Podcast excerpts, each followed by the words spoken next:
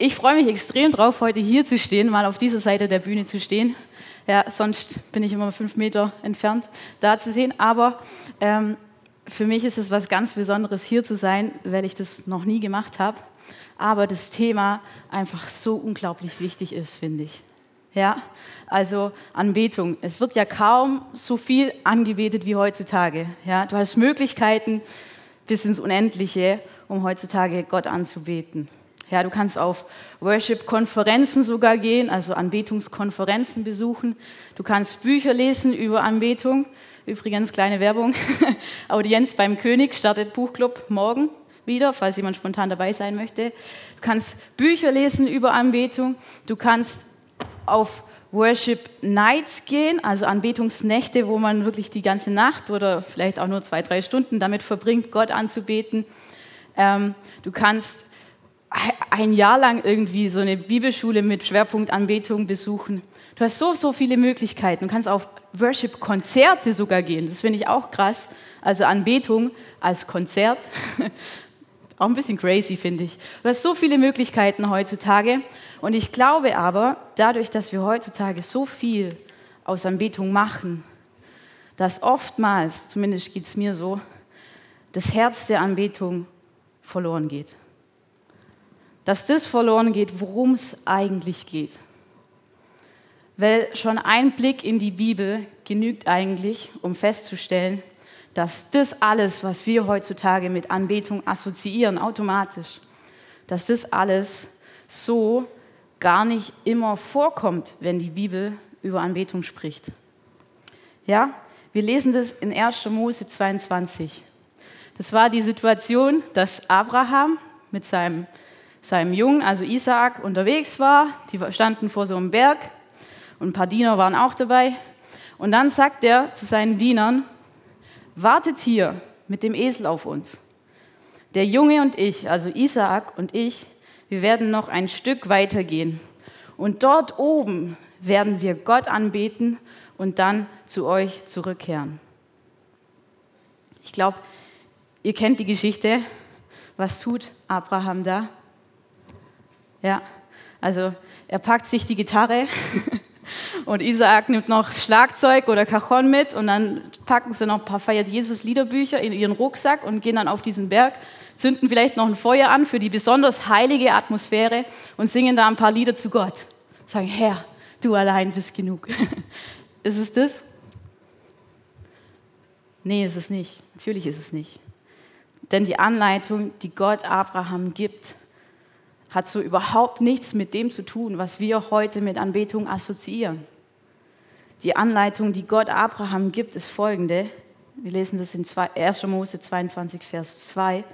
Nimm deinen einzigen Sohn Isaak, den du so lieb hast, und geh mit ihm ins Land Moria. Dort werde ich dir einen Berg zeigen, auf dem du Isaak als Brandopfer für mich opfern sollst. Es fehlt hier alles, was wir heutzutage mit Anbetung assoziieren. Es fehlt die, die stimmungsvolle Atmosphäre. Es fehlt die Gemeinschaft. Es fehlt die Musik an sich. Es fehlt dieses gute Gefühl, das wir vielleicht dabei haben, dass irgendein Piano- oder Synthesizer-Sound in unserem Herz bewegt. All das, das fehlt. Und ich glaube, das ist alles nicht falsch, aber es ist nicht das Herz der Anbetung. Das ist nicht das, was Anbetung zu Anbetung macht. Ich glaube, die wichtigste Frage, die wir uns stellen müssen, bezogen auf Anbetung, ist nicht, wie beten wir jetzt an, also mit LED-Wand oder ohne LED-Wand, mit Schlagzeug oder ohne Schlagzeug, sondern die entscheidendste Frage ist, wen betest du an? Wen betest du an? Wer ist im Mittelpunkt? Sei du der Mittelpunkt in meinem Leben. Wir haben es gerade gesungen. Wer steht im Mittelpunkt? Zu wem singe ich? Ja, der Unterschied zwischen einem Anbetungslied und einem Liebeslied, wie es Andreas auch gezeigt hat, ist nicht die Melodie, es ist nicht der Songtext an sich, sondern es ist einzig und allein, zu wem singe ich? Wen möchte ich damit ehren? Wem möchte ich zeigen, dass ich ihn gern habe? Ist es der Angebetete, die Person, die ich besonders mag, oder ist es Gott? Hoffentlich auch eine Person, die man besonders mag. Wen betest du an? Das ist das Wichtigste und Entscheidendste, was es zu diesem Thema zu sagen gibt. Jetzt leben wir natürlich in so einer Gesellschaft, da ist es erstmal eine ziemlich absurde Frage. Gell? Also wenn ich jetzt nach Überlingen laufen würde, so an der Promenade entlang, sehe so den See und stelle einfach mal ein paar Leute diese Frage, hey, wen betest du eigentlich an? Dann äh, würden die mir wahrscheinlich einen Vogel zeigen, hey, ich, ich bete doch nichts an. Also was ist denn das für eine doofe Frage? Trotzdem gibt es auch in unserer Gesellschaft, in unserer westlichen Kultur Dinge, die wir sehr hoch achten. Ja? Ich möchte es kurz mal zeigen.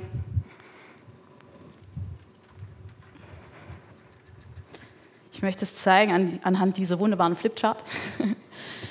ähm, eine Sache, die wir sehr hoch achten, ist beispielsweise Wissen und Bildung. Wissen und Bildung. Ich mache mal so eine Glühbirne hier hin.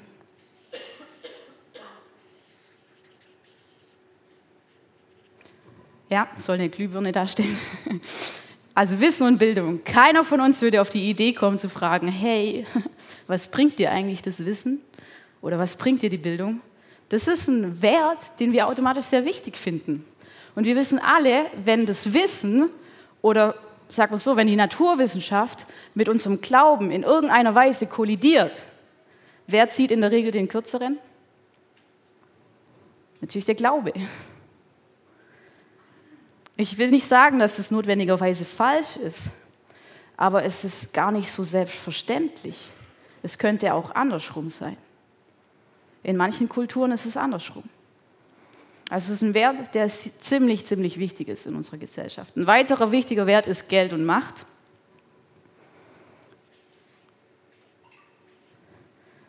Geld und Macht kann man tatsächlich auch gleichsetzen, weil es tatsächlich so ist, dass wer viel Geld hat, hat automatisch auch viel Macht.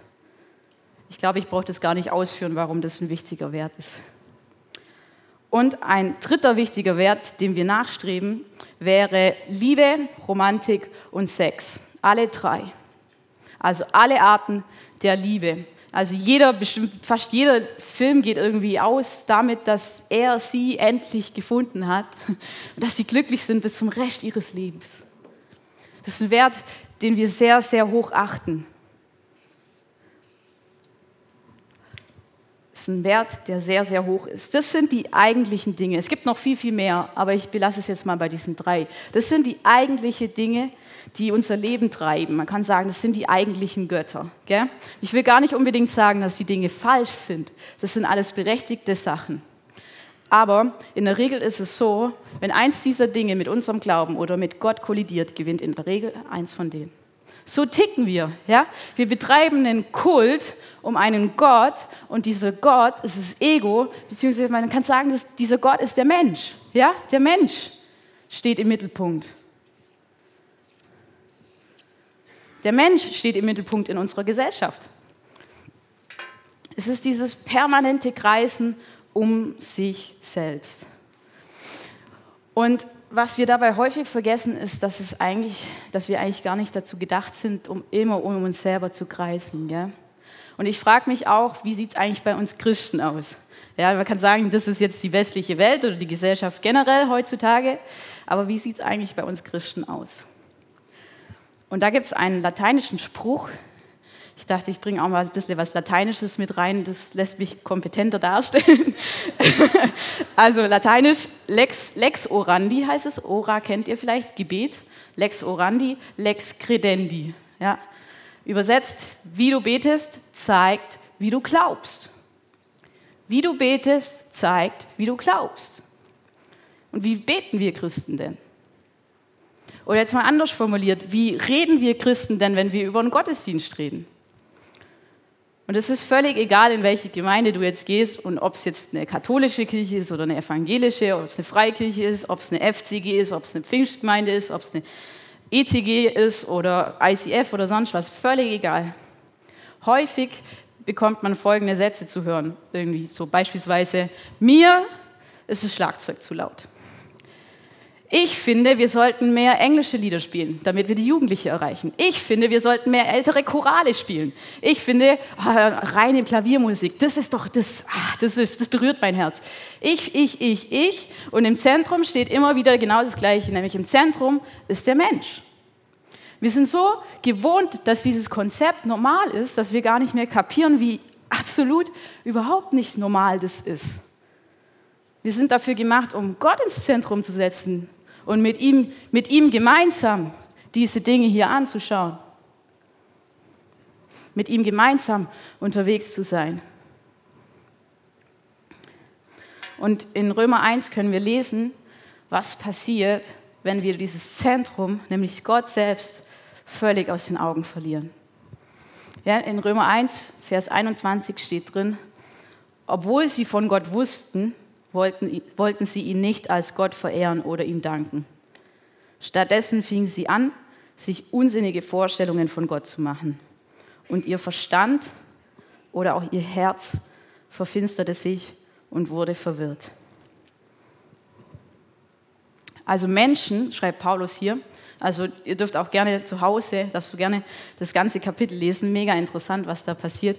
Äh, Paulus schreibt, der Mensch ist in der Lage, durch seinen Verstand zu checken oder zu kapieren, oh, irgendwas da oben muss es geben. Es muss einen Gott geben. Das können wir durch die Schöpfung sehen. Ja? Gott ist der, der Schöpfer, daher muss es irgendwie, also diese ganze Schöpfung weist auf den Schöpfer hin. Es muss irgendwie einen Gott geben. Und in der Regel ist es übrigens auch so, dass viele Leute, die sich jetzt nicht unbedingt als gläubig bezeichnen würden, genau das auch in sich spüren. Ja? Die nennen es dann vielleicht nicht Gott, sondern Universum oder Schicksal oder sonst irgendwas. Also die reine Naturwissenschaft reicht vielen nicht aus. Der Mensch ist in der Lage zu checken, dass es einen Gott gibt. Und die logische Konsequenz davon wäre eigentlich, ihn als Gott anzuerkennen. Und genau das ist Anbetung. Gott als Gott anzuerkennen. Und genau das haben sie nicht getan. Und deswegen ähm, hat sich ihr Verstand verfinstert, ihr Herz wurde verfinstert und sie sind vielleicht sogar irgendwann gar nicht mehr in der Lage, Gott überhaupt zu erkennen in all dem. In Vers 25 lesen wir sogar, sie tauschten die Wahrheit Gottes, die sie kannten, gegen die Lüge ein und verehrten das von Gott Geschaffene statt den Schöpfer selbst.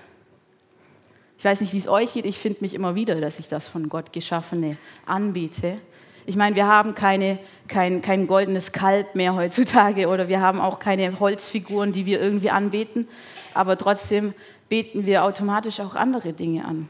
Ich finde, aus diesem Text mir, werden mir zwei Dinge vor allem bewusst. Zuallererst, du kannst nicht nicht anbeten. Du bist geschaffen, um anzubeten. Du hast nicht die Wahl, nichts anzubeten. Wenn du nicht Gott anbetest, dann betest du das von Gott Geschaffene an. Das sagt der Text. Und das Zweite, was ich äh, daraus rausgelesen äh, habe, ist, du bist nicht nur gemacht, um anzubeten, sondern du bist dafür gemacht, um Gott anzubeten. Um Gott anzubeten.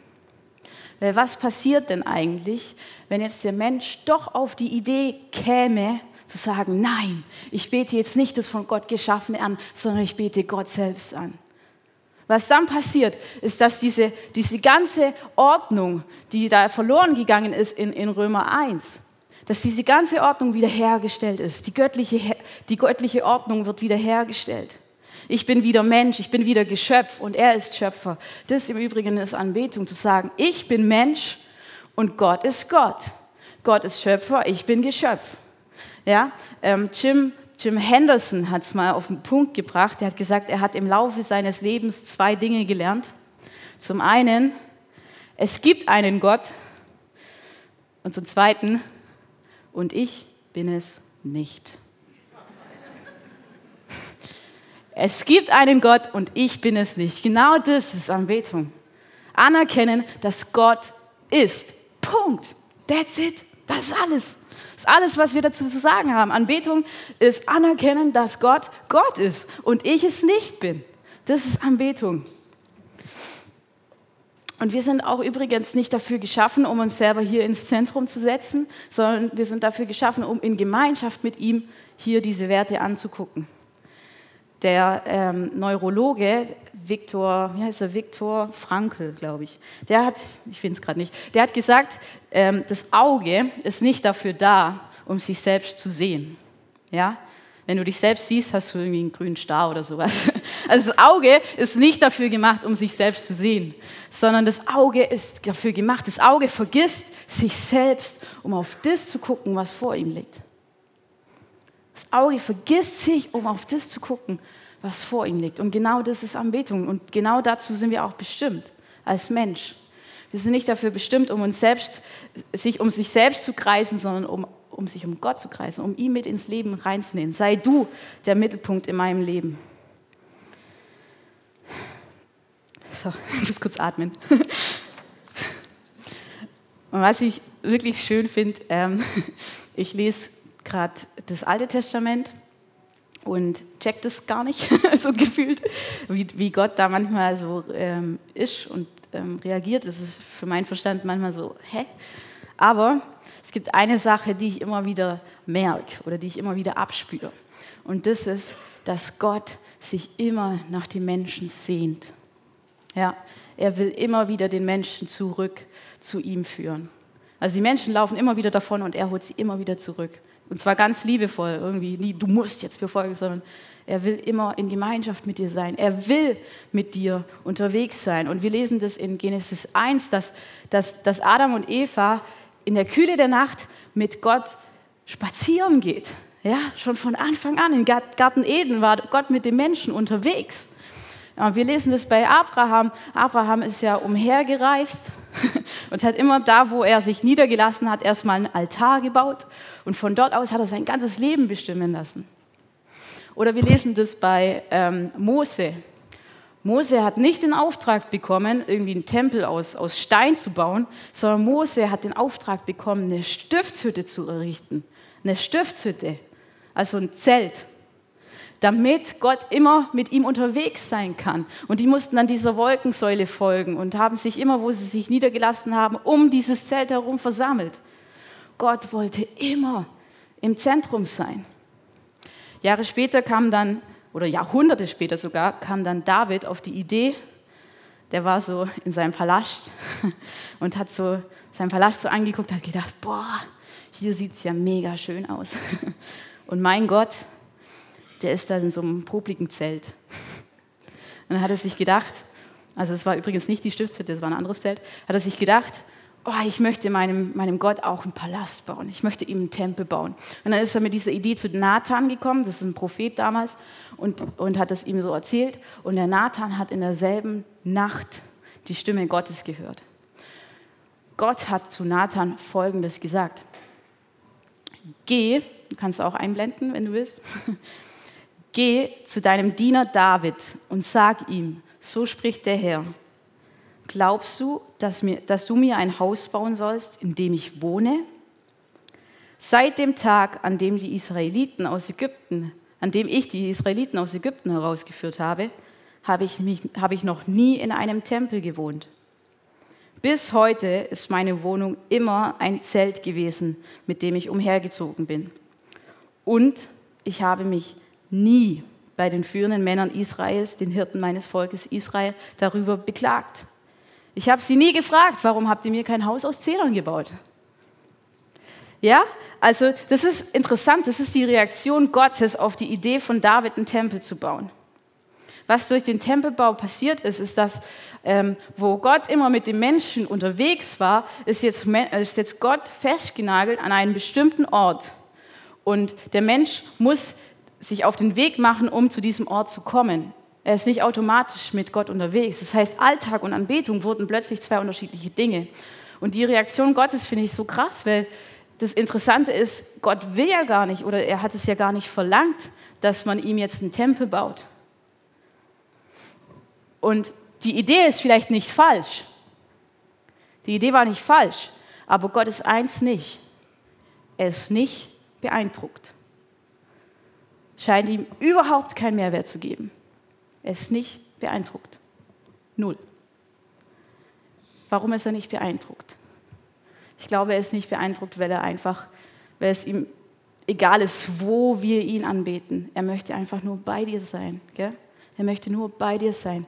Als, als Jesus am Jakobsbrunnen war mit dieser Frau, ich weiß nicht, ob ihr die Bibelstelle kennt, ähm, Johannes 4 ist es, die kommen so ins Gespräch und dann fragt die Frau Jesus, hey, wo ist eigentlich der geeignete Ort, um anzubeten? Weil mein Volk betet hier auf dem Berg an und dein Volk in Jerusalem. Wo ist der Ort, um anzubeten? Und interessant ist, dass Jesus sagt, ja, äh, weder noch. Was mir wichtig ist, ist in Wahrheit und in Geist anzubeten. Denn der Vater sucht solche Anbeter. Da steht nicht drin, dass er Anbetung sucht, sondern da steht drin, er sucht Anbeter. Er sucht Menschen, er sucht dich. Anbetung heißt, dein Herz in Einklang zu bringen mit dem Herzen Gottes. Er sehnt sich nach dir. Das ist die Sehnsucht von Gott. Der Anbetung geht immer die Sehnsucht von Gott voraus, dir zu begegnen, in der Nähe zu dir zu sein, mit dir durchs Leben zu gehen, dein Herz in den Einklang mit Gottes Herz zu bringen. Genau das ist Anbetung. Und ich glaube, dieses Ich will bei dir sein, fällt uns heutzutage so extrem schwer.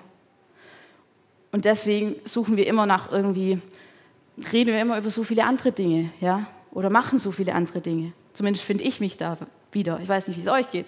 Aber es ist viel, viel leichter, einfach Lobpreis zu machen, anstatt Gott einfach nur zu loben und zu preisen. That's it. Es ist viel, viel leichter, auch als Bühnenmensch, auf der Bühne zu stehen, als einfach nur vor Gott zu stehen. Es ist viel, viel leichter, und da finde ich mich voll wieder, über Gott zu reden. Es ist viel, viel leichter, über Gott zu reden, statt mit Gott. Ich will nicht sagen, das ist alles super gut, über Gott zu reden, auf der Bühne zu stehen, ist super. Aber es ist eben nicht Anbetung. Anbetung ist dieses schlichte Anerkennen, dass Gott Gott ist, vor ihm zu stehen das ist, und niederzufallen. Ja, Shacha ist ein Wort für Anbetung, das heißt niederfallen. Das ist die Reaktion eines jeden, den der Herr begegnet. Und was wir bei Abraham sehen, ist, also nochmal kurz, der Grund, weshalb Abraham hier niederfällt, ja, da steht das Wort Shacha, niederfallen, so sich beugen. Ähm, der Grund, weshalb Abraham an der Stelle in 1. Mose niederfällt, ist nicht Gebet, dass er jetzt sagt, hey Gott, bitte nimm jetzt das, das, das Schwere, was vor mir liegt, weg, nimm das weg. Anbetung hat immer mit, mit dem Mensch und seinen Bedürfnissen zu tun. Also nicht immer, aber oft. Es ist auch nicht Lob. Ja, Gott, ich lobe dich für das, was du getan hast. Das ist auch nicht Dank. Dank und Lob beschäftigt sich immer mit den Segnungen. Aber Anbetung braucht keinen Grund, dass irgendwas passiert. Anbetung hat einen Gegenüber. Punkt. Anbetung ist da, weil Gott da ist. Das ist alles. Punkt. Nicht mehr und nicht weniger. Es anerkennen, dass Gott Gott ist und ich bin es nicht. Und all das Lob, Dank, Fürbitte, Buße tun oder auch irgendwie dem Nächsten zu dienen, all das ist ein Ausdruck von Anbetung. Aber Anbetung per se ist einfach nur in der Schlichtheit vor Gott zu stehen und ihn anzuerkennen als Gott. Und wir sehen das ganz krass auch bei Hiob. Hiob hat an einem Tag alles verloren. Also seinen ganzen Besitz. Ja, der, hat, der war ja eigentlich ziemlich reich. Der hat seinen ganzen Besitz verloren. Seine Schafe, seine Tiere und seine Familie. Ja, das Haus ist äh, zusammengefallen. er hat alles verloren an einem Tag. Und die Reaktion darauf ist folgende. Da stand Hiob auf und zerriss seine Kleider. Er schor sich den Kopf und warf sich vor Gott zu, beten, zu, äh, zu Boden um anzubeten. Ja? Die Reaktion Hiobs war Anbetung. Anbetung sagt, Gott ist Herr, ganz egal, in welcher Lebenssituation ich mich befinde. Anbetung ist einfach nur anerkennen, dass Gott Gott ist. Es tut mir leid, dass ich das heute so oft sage, aber es ist mir so wichtig. Anbetung heißt, Gott ist Gott. Und das, das zu tun, in der Schlichtheit vor Gott zu stehen, sich auf den Weg zu machen in den Thronsaal des Herrn, zu versuchen, seinen Blick auf, auf das zu richten, was größer ist als wir selber, ähm, das ist das, was wir in der Anbetungszeit machen wollen. Eigentlich, dass wir uns auf den Weg machen in den Thron seines Herrn, dass wir schauen, versuchen, ihn anzuschauen. Das ist Anbetung. Und das, also die, die, Band darf ruhig schon hoch, hochkommen. Ähm, das Interessante ist, es gibt, also du wirst in deinem Leben, sag mal so, du wirst in deinem Leben viele Dinge machen und du wirst in der Ewigkeit viele Dinge machen. Und du wirst in der Ewigkeit viele Dinge anders machen, ja? Aber es gibt eine Sache, die wirst du auch in Ewigkeit tun. Und das ist Gott anzubeten. Gott anzubeten wirst du auch in der Ewigkeit tun. Das lesen wir in der Offenbarung 4, Vers 8 bis 11. Ich lese mal kurz vor.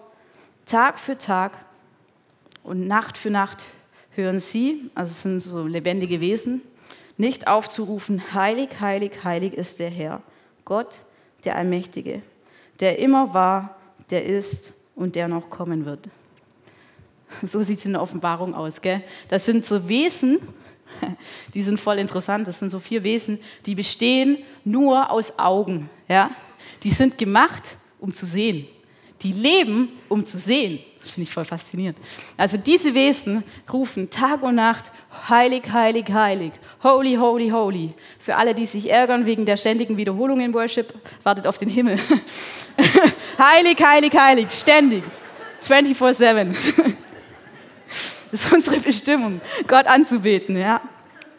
Ähm, und immer, wenn die lebendige Wesen dem, auf der, dem, der auf dem Thron sitzt und in alle Ewigkeit lebt, Herrlichkeit und Ehre und Dank bringen, fallen die 24 Ältesten nieder vor dem, der auf dem Thron sitzt und beten den an, der in Ewigkeit lebt. Und sie legen ihre Kronen den, vor den Thron und sagen, du bist würdig, unser Herr und Gott, Herrlichkeit und Ehre und Macht entgegenzunehmen. Denn du hast alle Dinge geschaffen, weil du es wolltest, sind sie da und wurden sie geschaffen. In der Ewigkeit wird angebetet, Tag und Nacht, 24-7, in der Offenbarung. Wir sind gemacht, um anzubeten, schon von Anfang an. Wir sind gemacht, um in der Gemeinschaft mit Gott zu leben. Der Anbetung geht immer die Sehnsucht Gottes voraus, in der Gemeinschaft mit dir zu leben. Und Anbetung ist im letzten einfach nur die Antwort auf die Frage, siehst du Gott? Schaust du auch auf Gott? Ja, wir haben einen Gott und es ist der Gott, der dich sieht. Aber siehst du auch Gott? Genau das ist Anbetung, auf Gott zu schauen. Und genau das wollen wir auch jetzt tun. Lass uns diese Anbetungszeit nutzen, um wirklich auf Gott zu schauen. Und es geht gar nicht darum, dass, dass irgendein Pianosound oder ein Gitarrensound oder eine Stimme dein Herz bewegt. Es geht gar nicht darum, wie du dich dabei fühlst. Ob du dich danach besser oder schlechter fühlst, es ist ganz egal. Anbetung hat keinen Grund, dass irgendwas passieren muss. Es geht einfach nur darum, dass du dich aufmachst und deinen Blick auf das richtest, was größer ist als du selber. Ich möchte euch mit hineinnehmen in einen in ein, in ein Liedtext und das Lied werden wir danach auch singen. Du darfst gerne auch die Augen schließen, wenn es dir hilft, deinen Blick auf, auf Jesus zu richten. Aber nutz die Zeit. Nimm diese Einladung an, in die Gegenwart Gottes zu kommen.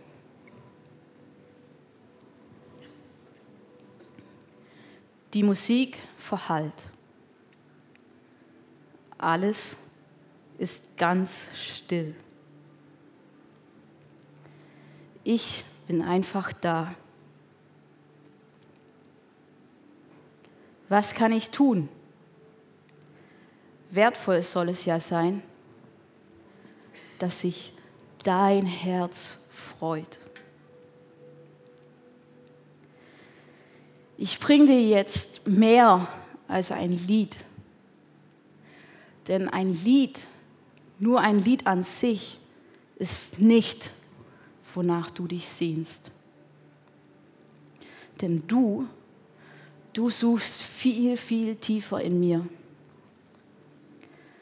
Durch den äußeren Schein schaust du mitten ins Herz. Ich kehre zurück zu dem Herz der Anbetung. Und es geht nur um dich. Es geht nur um dich, Jesus. Es tut mir so, so leid, was ich in all den Jahren daraus gemacht habe. Denn es geht eigentlich im letzten geht es nur um dich. Es geht nur um dich, Jesus.